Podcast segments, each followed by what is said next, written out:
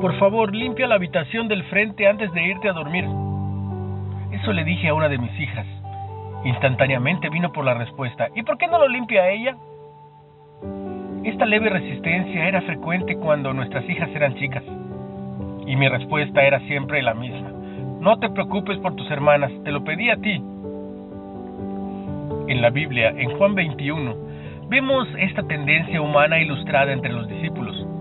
Después de restaurar a Pedro, luego de que lo negara, Jesús le dijo, sígueme. Un mandato simple, pero doloroso. Explicó que Pedro lo seguiría hasta la muerte. Pedro apenas había entendido las palabras de Jesús. Y eso por todo lo que había pasado anteriormente. Cuando preguntó por el discípulo detrás de ellos, ¿y qué de este?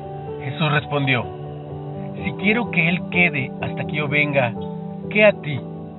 Sígueme tú. ¿Cuántas veces somos como Pedro? Nos preguntamos sobre la vida espiritual de otros y no vemos lo que Dios está haciendo en nosotros.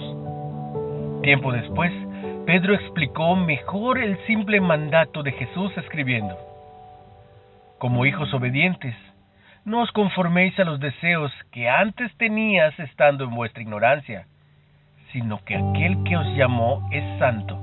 Sed también vosotros santos en toda vuestra manera de vivir. Velo en primera de Pedro 1, 14. Esto basta para que nos enfoquemos en Jesús y no en quienes nos rodean. Una reflexión de Matt Lucas.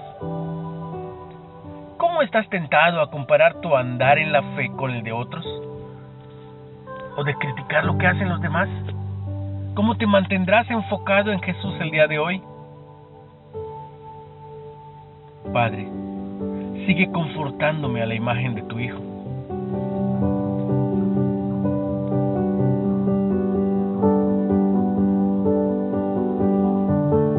Recuerda que estás en Reflexiones de Ávila con H Síguenos en Spotify y también en Facebook.